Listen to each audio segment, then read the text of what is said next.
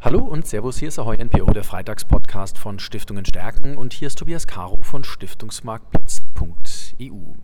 Für die heutige Folge Freitagspodcast habe ich mir einen Gast eingeladen, nämlich Andrea Frank, Mitglied in der Geschäftsführung des Stifterverbands für die deutsche Wissenschaft. Ich freue mich sehr, dass wir uns treffen. Wir treffen uns aber nicht an irgendeinem Ort, wir treffen uns am Rande des oder kurz vor dem Beginn des Berliner Stiftungstages und haben gesagt, lass uns mal über Zeitenwende im Stiftungswesen reden, über Herausforderungen. Denn das Wort Zeitenwende trieft auch in Anführungsstrichen heute hier aus dem Programm des Berliner Stiftungstags raus. Und liebe Frau Frank, erstmal herzlich willkommen im Freitagspodcast. Und ähm, was sind denn so in Ihren Augen die übergeordneten Herausforderungen, mit denen sich Stiftungen befassen, mit denen sich die Zivilgesellschaft befassen muss? Ja, vielen Dank. Auch guten Morgen von mir. Ich freue mich hier zu sein. Ja, ich glaube, die ähm, Stiftungslandschaft ist ja so bunt wie die Gesellschaft. Das mhm. heißt, die Art und Weise, wie die Zeitenwende sich jetzt auswirkt auf Stiftungen, ist auch sehr vielfältig. Ich versuche mal, mich so ein bisschen zu nähern dem Thema. Mhm.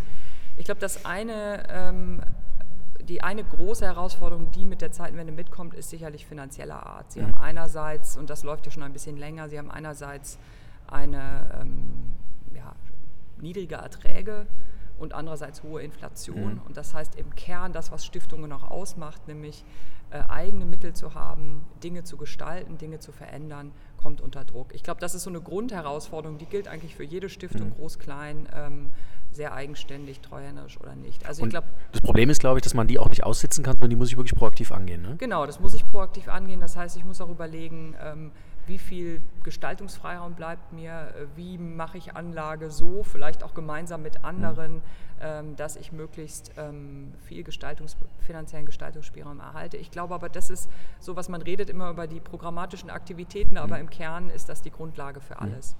Und ich glaube, äh, vielleicht die eher inhaltliche Herausforderung ist die Frage, womit beschäftige ich mich als Stiftung. Mhm. Und dort sehen wir, dass die Zeitenwende, wenn wir jetzt mal auf das letzte Jahr vor allem schauen, die ja radikal war, was auch unsere Grundannahmen mhm. angeht. Mhm. Also welche Werte liegen unserem gesellschaftlichen mhm. Zusammenhalt zugrunde, welche auch geo- und sicherheitspolitischen Rahmenbedingungen haben wir eigentlich in Europa und auf der Welt. Ich glaube, das ist ja schwer erschüttert worden für alle und das hat auch Stiftungshandeln verändert.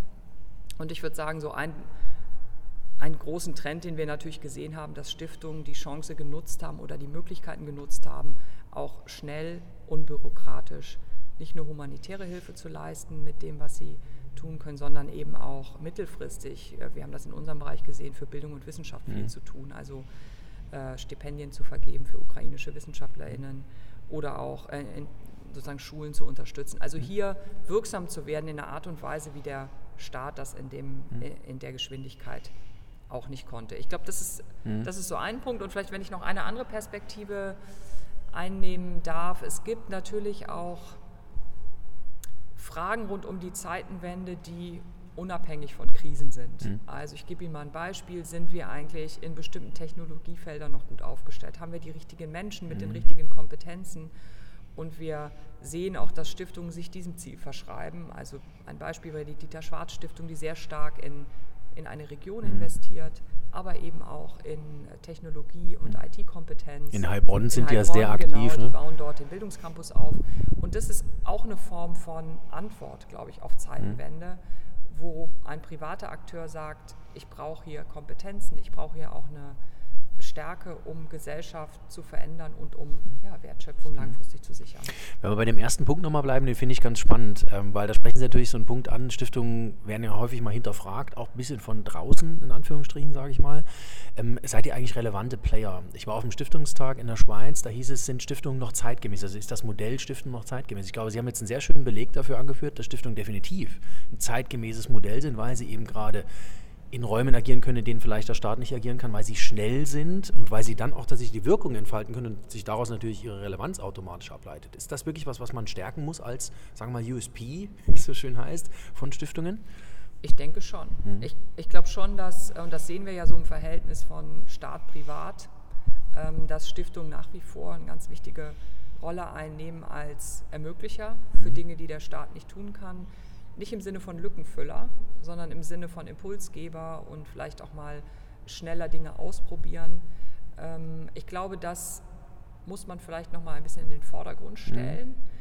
Und ich würde mir wünschen, dass man auch stärker darüber nachdenkt, auch im Stiftungs, ähm, in der Stiftungswelt, wo kann ich gute Allianzen schmieden? Und zwar mhm. nicht nur miteinander, um, um Wirksamkeit zu erhöhen, sondern auch gemeinsam mit ja, staatlichen Akteuren. Also wenn wir zum Beispiel den Bildungsbereich mhm. anschauen, glaube ich, ähm, täte es gut, wenn man zum Beispiel zum Thema Talentförderung oder zum Thema äh, Weiterentwicklung von ähm, Lehrkräftebildung stärker gemeinsam agiert als sozusagen arbeitsteilig jeder von si für sich.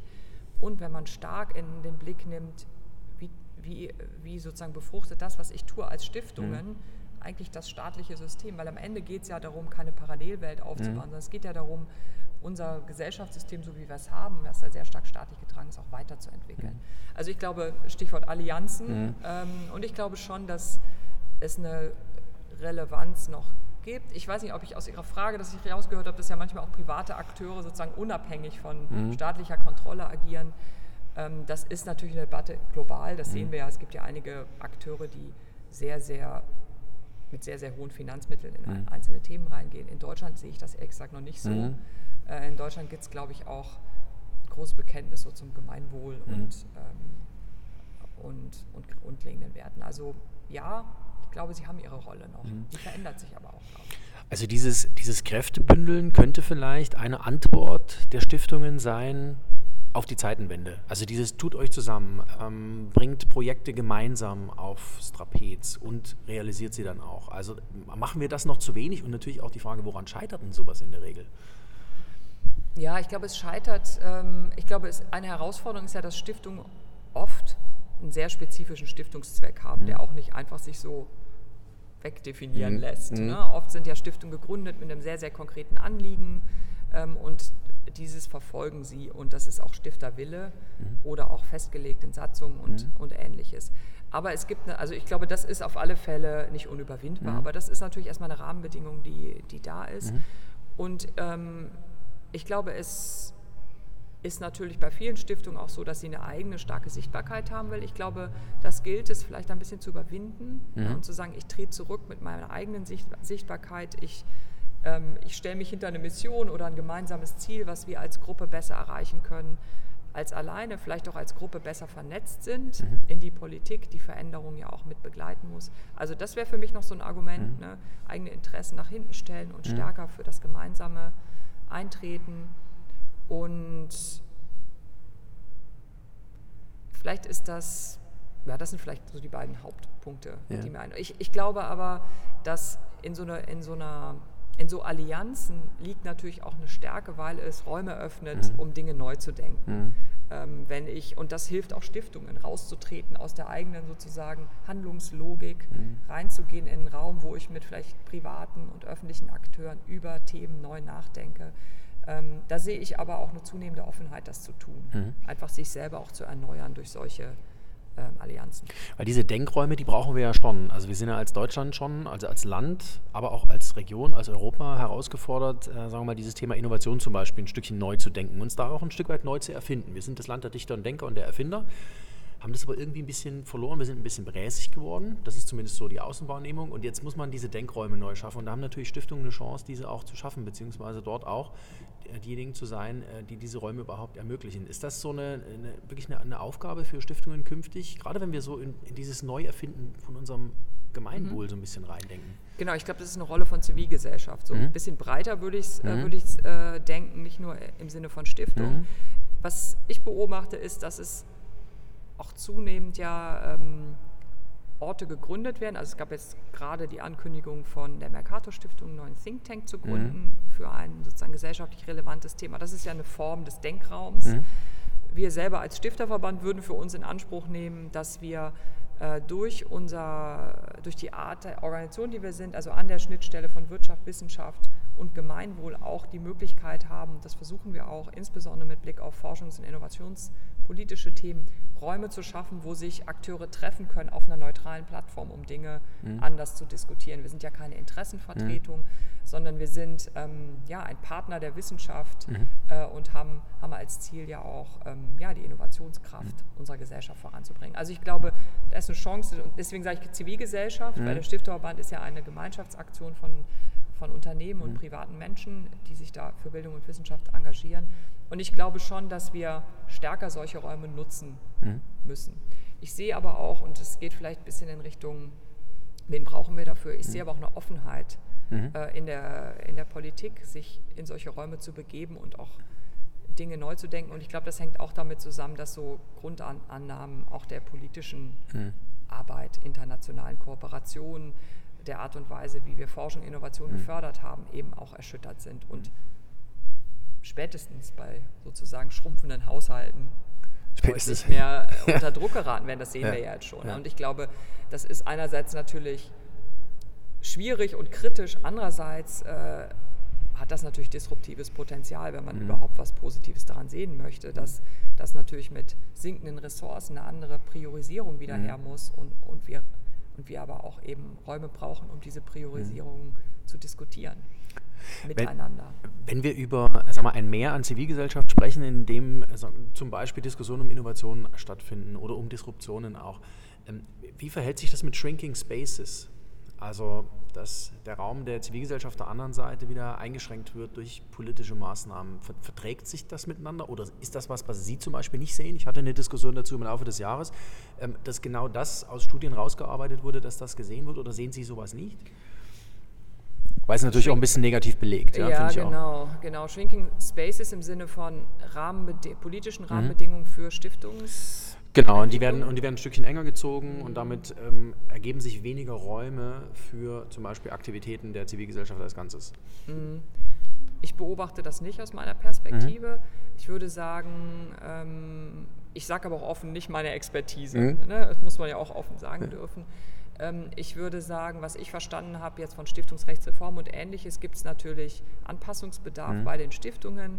Aber ähm, ich könnte mir, ich würde mir sozusagen vorstellen, dass wenn die eigene Handlungsspielraum eingeschränkt ist, ich mir eben Partner suche, mhm. Dinge gemeinsam zu tun. Mhm. Ich, ich würde mir, also ich nehme mir mal das Innovationsthema, was wir beobachten dort, ist eben, dass es weit über die Stiftung hinausgeht. Mhm sozusagen Innovationstreiber in diesem Feld. Es gibt viele mhm. NGOs, die viel machen. Es gibt aber auch kleine Unternehmen, andere Wissensgeber, die, die wirklich einen Beitrag dazu leisten können, wie Forschung und Innovation in Zukunft gestaltet sein können, mhm. kann. Und deswegen würde ich sagen, gerade in solchen Feldern, die sektorenübergreifend sind, ähm, kommen wir vor allem weiter, wenn wir Zivilgesellschaft nicht alleine denken, sondern eben immer mhm. Stiftungen mhm. plus andere Akteure der Gesellschaft plus Politik und, mhm. und Wirtschaft. Und Deswegen ist es so schön, dass es zum Beispiel Berliner Stiftungstag gibt. Ja, Frau Giffey wird heute Mittag auch mhm. da sein. Das heißt, es hat eine Relevanz hier auch im Roten Rathaus, in dem wir uns gerade befinden. Ähm, wir sitzen in Berlin, Sie sitzen in Berlin. Ähm, Sie haben über 100 Mitarbeiter äh, am Pariser Platz. Ähm, was sind momentan die Themen, die den Stifterverband für die deutsche Wissenschaft umtreiben? Genau, wir sind, das habe ich am Anfang gesagt, das Deutsche Stiftungszentrum ist mhm. ja sozusagen ein Kern mhm. unserer Arbeit, ähm, auch für das Stiftungswesen, verwalten dort über 600 Stiftungen und mhm. etwa 3 Milliarden Euro. Aber der Stifterverband als Mutterorganisation mhm. sozusagen ähm, hat als Ziel, entscheidende Veränderungen in Bildung und Wissenschaft voranzutreiben, mhm. um unsere Gesellschaft innovations fähig zu halten. Was mhm. meinen wir damit? Also nicht innovationsfähig im, im engen Wertschöpfungssinne, mhm. sondern die Fähigkeit der Gesellschaft zu stärken, gemeinsam dauerhaft mit Veränderungen umzugehen. Also mhm. das, was wir jetzt mhm. erleben mhm. sozusagen. Und wir fokussieren ähm, äh, im Stifterverband sehr stark auf die, auf die Wissenschaft und auf die Schnittstelle zu, zu den Unternehmen. Mhm. Und Themen, die wir ähm, bearbeiten in, großen, ähm, in zwei großen Handlungsfeldern, sind einmal, äh, das haben wir überschrieben, mit Kompetenzen für die Transformation. Mhm. Also wir versuchen das, was wir unter Future Skills verstehen, also nicht die engen fachlichen Kompetenzen, sondern neue technologische Felder, aber auch sowas wie unternehmerisches Denken, ähm, Kreativität etc. Bräuchte man mehr von unternehmerischem Denken vom Gefühl her. Genau, und das sozusagen stark zu machen und zu verankern in den Hochschulen, auch in der Ausbildung und schon auch in der Schule über unsere Tochterbildung und Begabung. Also diese Frage Kompetenzen für die Transformation, da suchen wir uns Hebel, mhm. Hebel, mit denen wir in den Institutionen was verändern können. Das ist unser, unsere Wirkweise. Wir gehen nicht direkt an die Menschen, sondern wir glauben daran, dass wir über die Veränderung in den Hochschulen und auch in den Schulen langfristig mhm. eben andere Curricula, andere Inhalte mhm. reingehen. Das ist so ein Handlungsfeld. Und das zweite, ähm, da haben wir zwei große Projekte, zum Beispiel das Hochschulforum Digitalisierung beschäftigt mhm. sich mit der digitalen Transformation der Hochschulen. ähm, oder auch ähm, eine Reihe von Future Skills Programmen, mhm. wo wir eben mit Hochschulen zusammenarbeiten. Und das zweite Handlungsfeld, das nennen wir kollaborative Forschung, Innovation. Und da geht es um die Dinge, über die wir eben schon so ein bisschen mhm. gesprochen haben. Es geht darum, ähm, Entrepreneurship an den Hochschulen zu stärken, nicht nur im Gründungssinne, sondern diese Frage zu stärken, wie können wir unser Wissen schneller in gesellschaftlichen Wandel und mhm. Wertschöpfung übersetzen als Hochschulen und Forschungseinrichtungen. Es geht um Impact of Science, also mhm. wie können wir mit der Gesellschaft zusammen äh, Wirkung von Wissenschaft erhöhen. Und das Dritte ist, wie können wir beitragen zu einer Strategieentwicklung in der Forschungs- und Innovationspolitik. Mhm. Also das ist sozusagen die Verbindung auch zur Politik. Also vom Gefühl haben Sie da die nächsten zehn Jahre sehr, sehr viel zu tun? Auf alle Fälle. Zeitwende ist was, was Sie täglich auf dem Tisch haben, vom Gefühl her. Ja, wir haben gerade im innovationspolitischen Bereich ist das natürlich total relevant, da wir, ähm, vielleicht noch ein Satz so zu, zu unserer Verfasstheit, wir haben ja in unserem Vorstand auch die, unsere, unsere großen Förderer und das sind auch die großen Unternehmen in mhm. Deutschland und die sind natürlich total betroffen von der Zeitenwende und nicht nur im wirtschaftlichen Sinne, ähm, sondern wir haben wirklich dort auch eine Debatte über Werte. Mhm. Ne? Also gerade nach dem ähm, Angriff Russlands auf die Ukraine war schon auch eine Diskussion in unseren Gremien, welche Orientierung nutzen wir eigentlich mhm. jetzt auch für internationale mhm. Kooperationen? Wie gehen wir mit Partnern um, die andere Werte vertreten als wir? Das war ja relativ unhinterfragt. Mhm. Dieser Wertebruch ist interessant. Der ne? Wertebruch ist schon interessant und der ist eben, der betrifft natürlich auch die Unternehmen im Kerngeschäft, mhm. ist ja klar, aber das treibt die schon als Unternehmer auch um. Mhm. Ne, wie, wie sind so unsere Leitplanken mhm. für, für unsere zukünftige auch äh, nationale und internationale Ausrichtung? Und ich glaube, das ist auch eine Chance, das ist vielleicht auch eine Chance, dass man auf andere Regionen schaut, als man mhm. bisher geschaut hat. Und ähm, ja, das ist natürlich eine ganz spannende Zeit. Dass man vielleicht auch ein bisschen reflektierter wirtschaftet, einfach nicht nur Geschäft macht mit jedem, sondern dass man vielleicht auch mal drei, vier Fragen vorab stellt. Genau, und überlegt, äh, also ich glaube, es gibt kein so Top oder Flop, also mhm. so dieses, äh, ich kooperiere, ich kooperiere nicht, sondern vielleicht auch stärker, das sehen wir gerade natürlich bei den großen Unternehmen, überlegt, in welchen Bereichen möchte ich zum Beispiel mit China kooperieren, mhm. wo brauche ich sie auch als Kooperationsmann oder als Markt mhm. und wo mache ich es bewusst auch nicht mehr. Mhm. mhm. Ne? Auch im, im, Interesse Deutschlands, im mhm. Interesse Europas. Und ich glaube, das ist eine Debatte, die tut uns ja auch gut. Mhm. Ne? Und man guckt dann auch, wo gibt es andere Partner, die spannend sind für das, was man vielleicht vorher mit Partnern wie China und Russland gemacht hat. Aber ich glaube, so dieses, wir kehren uns komplett ab, wird es ja auch nicht geben. Wir sind eine global vernetzte Welt. Aber es gibt schon eine Debatte dazu, auf welcher Basis, auf welcher Basis kooperieren wir und interagieren wir mit anderen Regionen. Das ist gut. Und das ist tatsächlich der Nukleus von Zeitenwende oder Epochenwechsel ja. oder wie auch immer. Auf jeden Fall große Worte, aber die können momentan sehr gut mit Inhalt gefüllt werden. Lieber Andrea Frank, ähm, Mitglied der Geschäftsführung des Stifterverbands für die deutsche Wissenschaft. Vielen Dank, dass Sie sich Zeit genommen haben für unseren Freitagspodcast, denn hier wird jetzt parallel gleich das Catering aufgebaut und der Berliner Stiftungstag geht los. Frau Giffey kommt heute Mittag ins Rote Rathaus. Vielen Dank, dass Sie sich Zeit genommen haben. Vielen Dank, hat Spaß gemacht. Dito, das gebe ich gerne zurück und die Themen werden uns weiter befassen. Vielleicht reden wir in einem halben Jahr nochmal drüber ähm, und füllen das Wort Zeitenwende nochmal mit anderen Inhalten. Aber auf jeden Fall ist das etwas, was uns umtreibt, was Stiftungstage momentan befasst, was die Stiftungslandschaft befasst und entsprechend wollen wir auch versuchen, dieses Thema immer noch wieder weiter voranzubringen, weiterzutragen, vielleicht auch den einen oder anderen Denkanstoß zu geben.